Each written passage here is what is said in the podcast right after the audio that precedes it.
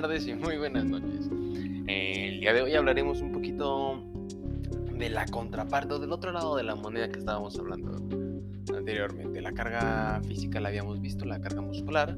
Ahora vamos a hablar un poquito de este organismo que se encarga de procesar todo, que es el cerebro, y con ello la carga mental. Junto con esto la fatiga y el estrés. Antes que nada, ¿qué es la carga mental? Esta carga va a ser eh, como todo el, proceso que tiene que dar, el procesamiento de información que tiene que hacer nuestro cerebro para este, interactuar con el ambiente. Vamos a tener diferentes estímulos que van a ser analizados, interpretados, eh, codificados, este, en algunos casos combinados, entre otras cosas. Estas cargas se, pueden ver de diferente manera como estábamos viendo las cargas físicas. En este caso ya no vamos a tener este una, una carga mental, una fatiga dinámica y una fatiga este, estática, sino que de este modo vamos a tener ahora una carga mental cualitativa y una cuantitativa. Vamos a entender la cualitativa como aquella que son de las cualidades de la tarea, de las características de la tarea, que podría ser una tarea muy difícil o muy fácil. Principalmente las difíciles son aquellas en las que nos vamos a enfocar, aquellas tareas muy complejas. Imaginémoslo en cuestión de matemáticas. Vamos a poner a hacer una persona una operación que contiene diferentes tipos de, operaciones dentro de esta, una operación compleja.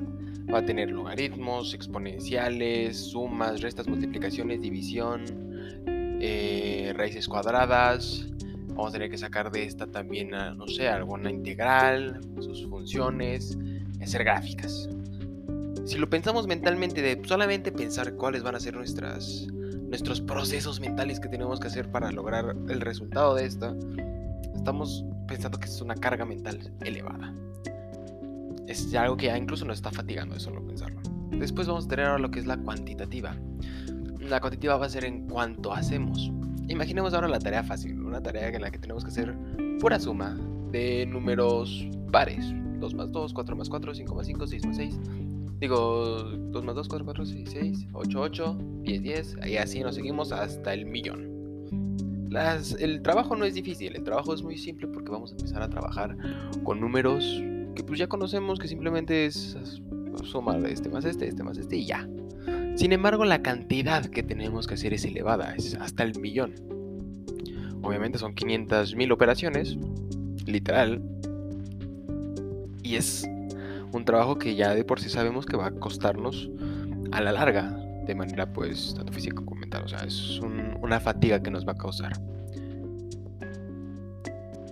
Ahora, existen diferentes eh, consecuencias de las cargas mentales y en diferentes niveles. Tanto la sobrecarga mental como la subcarga o infracarga de trabajo pueden causar síntomas de estrés y de otras este, manifestaciones que pueden este, repercutir al individuo. Imaginemos esto. Una persona que se encuentra en el trabajo tiene muy poquito trabajo, trabajo mm, que no es difícil, trabajo que es muy básico. La persona se va a encontrar un poco mm, involucrada, ya no va a tener la misma emoción de trabajar, no va a haber un reto para él, va a faltar este, pues, estas cosas y va a tener, empezar a tener manifestaciones de irritación, depresión, otras cosas. Imaginemos ahora que también es un trabajo muy pesado, la persona no lo puede este, lograr hacer. Esta persona, por otro lado, ahora se va a sentir incapaz, se va a empezar a, empezar a presentar estrés porque no puede lograr hacer las cosas, tensiones, depresión, insatisfacción, quizás está consigo mismo y con el trabajo. Es por eso que es importante atender lo que son estas cargas mentales. Bueno, eh, para esto eh, es importante conocer mm, diferentes características de la, de la, de la carga mental. Este, existen algunas características que le dan pues peso o complejidad a las cargas, como es la importancia de decisión, la cantidad de información que se va a tomar, el tiempo que tenemos para tomar estas decisiones este, o estas acciones, las condiciones ambientales en las que se encuentra para realizar el trabajo, la inseguridad que existe, las relaciones personales, entre otras, además de pues, la, la misma fisiología o la misma persona y sus propias características.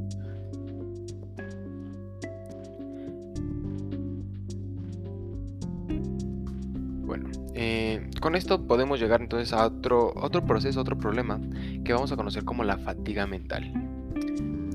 ¿Qué es la fatiga? La fatiga, en primer lugar, hay que conocerla pues, en dos tipos de categoría. Como la fatiga mm, natural, la fatiga este, como un proceso en la vida que pues tenemos todo el tiempo donde se realiza un trabajo, hay una fatiga, hay un, modo, un momento de recuperación, un momento de llegar al punto otra vez de inicio y otra vez trabajo, fatiga, recuperación, inicio proceso natural en el que pues, todos los humanos estamos implicados a realizar cualquier tarea mental o física.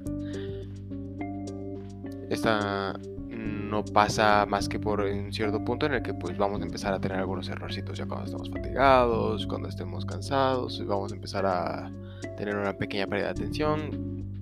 Un ejemplo simple, cuando estamos en la escuela, pasan las horas, al final de la clase ya estamos cansaditos, ya no nos encontramos en el mismo punto, ya no estamos atendiendo igual al maestro, quizás hasta nos dejan una tarea y decimos, ah, no, no quiero hacer eso. Esa es la fatiga. Pero pues pasa el receso, el recreo, el tiempo de comida, recuperamos las fuerzas y pum, siguiente clase iniciamos como si nada. Esa sería la fatiga normal. Ahora vamos a ver lo que es la fatiga crónica. Mm, crónica, pues ya saben que es aquello que eh, prevalece a través del tiempo. ¿Y esto cómo se va a dar? En caso de que no dejemos, no permitamos una correcta recuperación dentro de la fatiga normal, eh, vamos a empezar a crear esto que es la fatiga crónica, donde ya encuentra el cuerpo un desequilibrio debido a la compensación de esta falta de recuperación con otras, este, otras alteraciones fisiológicas, este, anatómicas y conductuales, que obligan al organismo a mantenerse en ciertos niveles. Esta acumulación de de fatiga termina por crear problemas digestivos, sexuales, depresivos, dolores, cuestiones psicológicas como el emocional, irritabilidad, ansiedad, entre otras cosas. Es por eso que es importante también atender la fatiga, que pues como sabemos es causada y como les dijimos, causada por las diferentes cargas mentales y físicas. Es por eso que vamos a tener que evaluar lo que son las diferentes cargas. ¿Cómo las vamos a evaluar? Existen diferentes formas. Eh, de las cuales pues mm, dos indicadores muy importantes son los factores inherentes a la tarea y, los, y su incidencia sobre el individuo. ¿Qué serían los factores inherentes a la tarea? Pues cómo es la tarea, qué es lo que hace la tarea, qué es lo que tiene la tarea. Su incidencia sobre el individuo, qué es lo que causa en el, sujeto, ¿no? qué es lo que pasa sobre él. Para los factores inherentes a la tarea, eh, existe un método diseñado por el Laboratorio de Economía y Sociología del trabajo de CNRS y de ENGS en Provence en 1974, el cual evalúa la carga mental a partir de cuatro indicadores. El apremio de tiempo, que es aquel que pues se determina este, en caso de que pues, sean tareas repetitivas, como les habíamos dicho, las este, cuantitativas, en la que tiene que pues, repetirse o tiene que estar una tarea simple haciéndose varias veces. Eh, el qué, tan, qué tanto tiene que hacer. Imagínense que nos ponemos a hacer operaciones. Te dicen, pero las tienes que hacer una por segundo o una por cada 5 segundos. Entonces te ponen ya cierto límite y esa es parte de la primera del tiempo. Tienes que acabar entonces todas en cierto lapso y ahí empiezan a ver este, características en la tarea que presentan una carga y por ende un, posible deterioro del, sujeto en fatiga para un este, probable daño si no se trata de la manera correcta. Complejidad, rapidez. ¿Qué, ¿Cuál es el nivel de la tarea el nivel de complejidad, la dificultad de esta tarea en relación a su rapidez, en qué tan rápido lo tenemos que hacer, en qué tanto tiene que darse un, resultado a partir de esta. Cuánta atención requiere sería el otro componente, qué tan concentrados debemos estar y la minuciosidad, eh, qué tan preciso. No es lo mismo pues, trabajos en los que pues, parecen complejos, pero tenemos un amplio rango de respuesta, incluso un margen de error, que pues algo que tenemos que hacer muy exactos. Podemos este, hacer más o menos la idea en cuanto a los químicos, que tienen que tener una exactitud precisa, incluso medida en moles, que son unas unidades muy complejas, a este un trabajo que tiene que realizar no sé, quizá un, un diseñador gráfico, donde pues puede variar un poquito en su dibujito y, pues, salir adelante, ¿no? Eh, esto lo estamos diciendo nada más con mero información, no estamos este, denigrando ni alterando ninguna idea que se pueda tener sobre alguna profesión, cabe aclarar. Bueno, desde el otro lado existe también el método del perfil impuesto por RNUR, que pues utiliza el término carga nerviosa como las exigencias del sistema nervioso central durante la realización de una tarea. Esta va a tener dos criterios, las operaciones mentales, o sea, el que tanto tiene que hacer tu cabeza, y el nivel de atención. Sabemos que tenemos que estar concentrados, que tanto tenemos que estar haciendo ahí. Entonces estos van a también cuantificar un poquito de qué tipo de tarea estamos realizando. Ahora, eh, hablando en cuanto a las incidencias sobre el individuo, eh, para este no, sí hay muchos métodos este, diferentes para, medirlos. Sin embargo, me gustaría más hablarles acerca de cuáles son los diferentes este, síntomas o las diferentes partes en las que puede afectar. ¿no? Principalmente conocemos ya el estrés. Eh, el estrés es un síntoma psicológico y psicosomático que pues, se presenta dentro de las personas también como una reacción normal, una reacción de huida de respuesta a ataque, que pues tiene diferentes este, manifestaciones tanto físicas como psicológicas. Eh, para, el estrés, pues obviamente vamos a tener una, un, este, cambio físico, como es la presión sanguínea, el este, cambio metabólico y un cambio psicológico, como es el estado depresivo, irritabilidad o dolores. Otros síntomas que podemos tener en cuenta, otras ideas de lo que puede afectar dentro de las cargas es la presión sanguínea. La presión sanguínea pues obviamente este, es algo que pocas veces pensamos dentro del campo de la psicología organizacional, ¿no? Siempre la tenemos tan, atenta, casi siempre estamos en variables mentales, pero va cambiando, así como mencionábamos anteriormente en la carga física, en la carga mental pues también tiene su propio este, cambio debido a esta reacción que se da del estrés, el ritmo cardíaco al igual que la presión sanguínea y también puede haber alteraciones en las hormonas suprarrenales, que son todas aquellos que son este pues parte parte de este de este gran sistema. Em, también vamos a tener actividad electrodérmica que pues es es parte de la piel de cómo reaccionan. No sé si les ha pasado, han conocido personas que le dicen, me salen manchas por el estrés, me pasa tal por el estrés, mi piel está reseca por el estrés.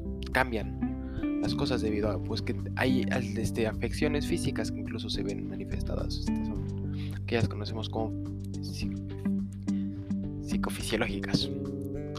Eh, la frecuencia crítica de fusión, algo que muy pocas veces hemos hablado, pero eh, no sé si les ha pasado que en algún momento se han concentrado tanto en una tarea que no pueden distinguir algunas alertas en el ambiente, ya no pueden entender, este, ya no saben qué es lo que está pasando del otro lado, ya no se desentienden del mundo y están solamente en su tarea. Imagínense que se concentran demasiado, que pues pum, sale un rayo de luz, o sea, la mera tormenta y no lo notan, se les va.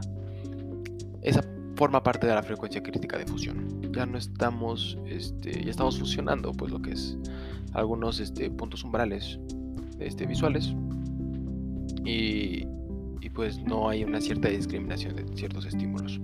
El umbral de discriminación táctil, similar al anterior, eh, cambian los umbrales de discriminación, donde pues por ejemplo si cerramos los ojos y si alguien nos pica en cierta parte del cuerpo vamos a tener una sensación de dónde fue, un, acercamiento, quizá nos equivoquemos, quizá no, pero esto también se va a ver alterado este, al, sufrir las consecuencias del estrés. Eh, va a haber cambio en la actividad cerebral, principalmente en las ondas alfa, en cuanto a las funciones gastrointestinales. ¿Han escuchado alguna vez que están estreñidos por estrés? Pues es claro, sí existe, sí se da, sí se puede dar una alteración fisiológica de este tipo por el mismo estrés o por las o pues, por algo que haya desencadenado el estrés anteriormente, que sean las cargas mentales o la fatiga. Ahora, para conocer los factores inherentes a la tarea, este es importante puedes analizar el trabajo por técnicas de observación directa. ¿Qué sería esto? Conocer cómo es el trabajo viéndolo, medirlo, análisis teóricos de qué es lo que está haciendo, qué es lo que no se tiene que hacer en la tarea. Algo así como, pues, imaginemos el perfil de puesto. ¿Qué otros tendríamos? el pasar cuestionarios, entrevistas sobre la opinión de los trabajadores, lo cual parece ser bastante útil debido a que nos permite conocer su idea de cómo es el trabajo, cómo percibe cada quien el trabajo debido a que todos los cuerpos son diferentes y todos tienen su propia manera de analizar las situaciones y obviamente procesarlas y asimismo pasar por estos, estos, estos diferentes situaciones que hemos estado hablando el día de hoy. Y la simulación y modelaje de actuaciones de actividad. ¿Qué sería esto? eh, pues hacer un simulacro de la tarea, a ver si está, si está, ¿cómo se llama? Este, pues, apta. Eh, no sé si han pasado, pues, un simulacro común, a ver si se puede hacer cierta cierta tarea dentro de cierto espacio, dentro de cierta forma, dentro de cierta persona, si nada más se requiere una persona, si es suficiente lo que hay, simplemente eso. Para conocer a a vida propia, por así decirlo, experiencia propia, la, los, las cosas de la tarea. Eh, y finalmente tenemos pues las reacciones del comportamiento y el rendimiento en el trabajo. Así como habíamos mencionado que pues existe lo de la fatiga y los cambios, el rendimiento también cambia.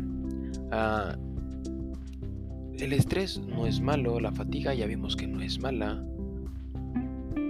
y el rendimiento a su vez va, cambiando a través de esto, va siendo una variable dentro de estas, este, que interactúa dentro de estas situaciones.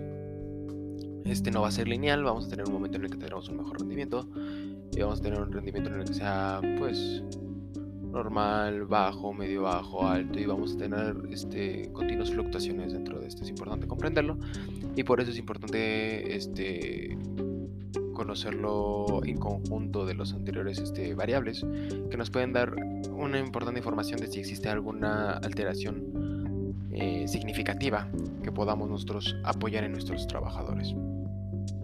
Y bueno, es por eso que vamos a prevenir la fatiga mental de muchas maneras. Ya una vez conociendo todos los factores que existen o todo lo que puede alterar, vamos a investigar e intentar mejorar la cantidad y la complejidad de información recibida, la calidad de la información que se da, la trascendencia de las actuaciones, que tanto importa que, que, lo hagan, como lo hagan y todo eso, el ritmo normal del trabajo para una persona formada, el ritmo individual de trabajo, el confort ambiental de un puesto y recuperación de informaciones sobre el impacto de las actuaciones.